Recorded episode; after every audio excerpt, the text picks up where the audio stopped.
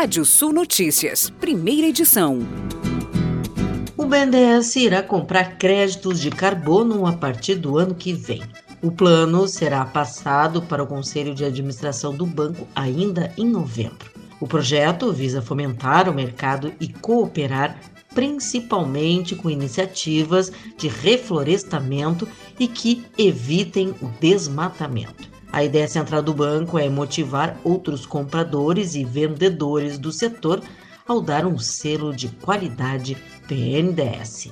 E o Banrisul, o CCGL e a Embrapa Trigo lançaram na tarde de ontem iniciativas para melhorar a qualidade do solo e ampliar a competitividade no campo.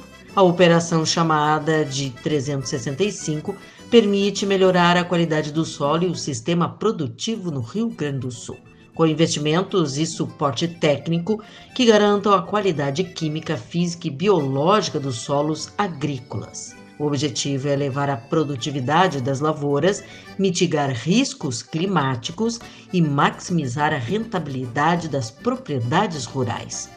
Para isso, estão sendo qualificados assistentes técnicos que assistem os produtores rurais para que sejam certificadores de talhões agrícolas de excelência quanto ao uso de boas práticas de manejo. Os talhões certificados pelo programa recebem um selo conforme o nível de excelência em manejo do solo e das culturas.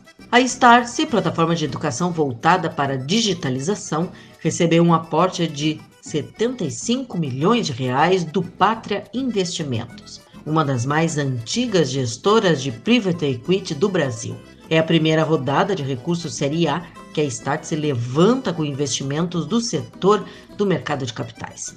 Segundo Júnior Bornelli, fundador e CEO da Startse, os recursos serão utilizados para fazer aquisições, ampliar os investimentos em tecnologia, pessoal e marketing, além de seguir com a expansão internacional. Em maio, a Startse comprou 40% da CapTable, uma plataforma de investimentos e crowdfunding em outras startups.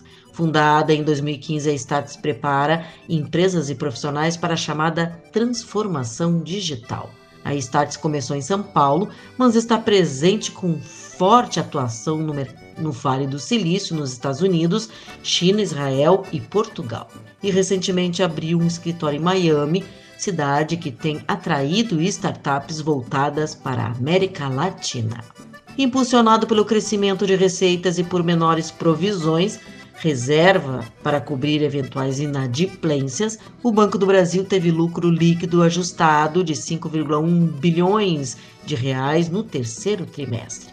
O valor representa crescimento de 47,6% em relação ao mesmo período do ano passado, segundo o balanço divulgado na noite de ontem pela instituição financeira. Com o resultado do terceiro trimestre, o BB acumula lucro de 15,1 bilhões de reais nos nove primeiros meses deste ano. O valor é 48% maior que o registrado de janeiro a setembro do ano passado. O Banco do Brasil aumentou a projeção de lucro líquido ajustado este ano para a faixa entre 19 e 21 bilhões de reais, contra a previsão anterior que era de 17 a 20 bilhões de reais. Análise realizada pela revista Forte Frutti Brasil, publicação do CPEA da Exalc, mostra que o faturamento com os embarques brasileiros de frutas pode, enfim, atingir um bilhão de dólares este ano, patamar que o setor busca alcançar desde o início dos anos 2000.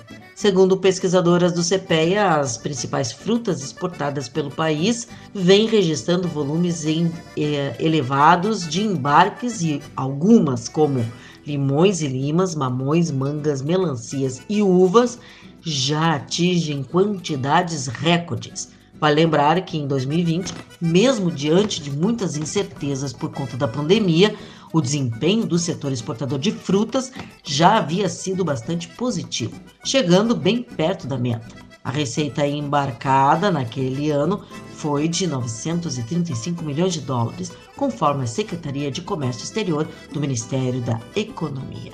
E a conta finalmente chegou aos exportadores de carne bovina. O embargo às vendas para a China, que deveria, mas não foi cumprido em setembro, surtiu efeito no último mês de outubro. Sem poder vender ao país asiático, os embarques de carne bovina tiveram o pior desempenho mensal desde junho de 2018.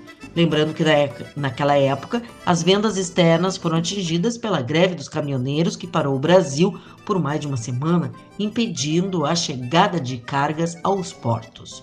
Os dados do Ministério da Economia mostram que as exportações do mês somaram 85,9 mil toneladas.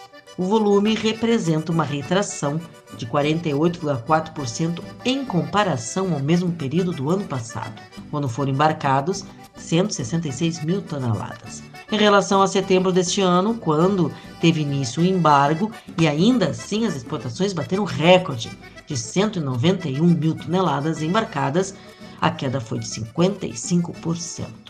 E vamos aos destaques do portal radiosul.net.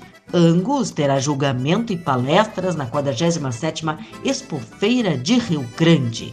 Brasil já desenvolve técnicas para reduzir a emissão de metano na pecuária. Você pode ler mais notícias no portal radiosul.net. Pode ouvir esse boletim no seu agregador favorito de podcast. Eu, Kátia Desessar, volto na segunda edição do Rádio Sul Notícias, às 18 horas. Previsão do tempo. Olá, ouvintes da Radiosul.net. Sol e poucas nuvens no Rio Grande do Sul nessa terça e na quarta-feira. Ventos de sudeste em todas as áreas de moderado a fraco. Mínima de 10 graus no começo da manhã de hoje na fronteira com o Uruguai e abaixo dos 10 na Serra.